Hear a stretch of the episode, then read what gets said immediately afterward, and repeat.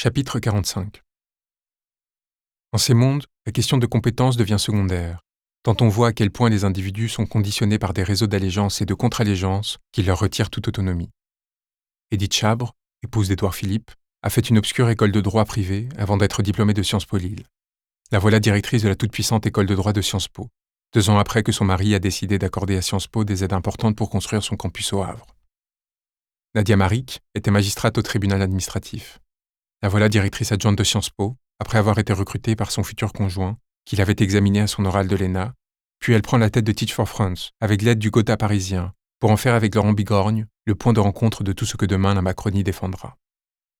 Ludovic Schacker avait un parcours interlope. Comme Alexandre Benalla, le voilà dans les cénacles chargés de superviser et d'instruire les services secrets de l'État. Catherine Gassier-Veil menait une discrète carrière d'assistante de recherche avant de prendre la tête de Teach for France.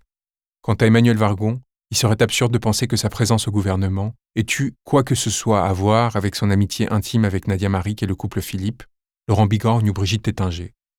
Sa nomination récente a provoqué pourtant une réelle surprise, tant la présence d'une énième lobbyiste sans parcours politique au cœur de l'État commençait à inquiéter.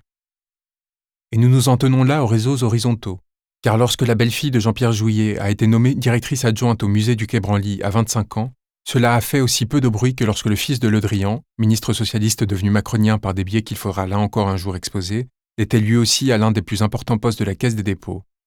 À moins de 30 ans, c'est une sorte de record de France toute catégorie. À la Caisse des dépôts, banque publique vivant de l'argent et des pensions des retraités, des placés sous tutelle et des petits épargnants, les gendres et oncles, neveux et grands-parents se passent le relais depuis plusieurs générations. Le talent semble ici se propager par transmutation.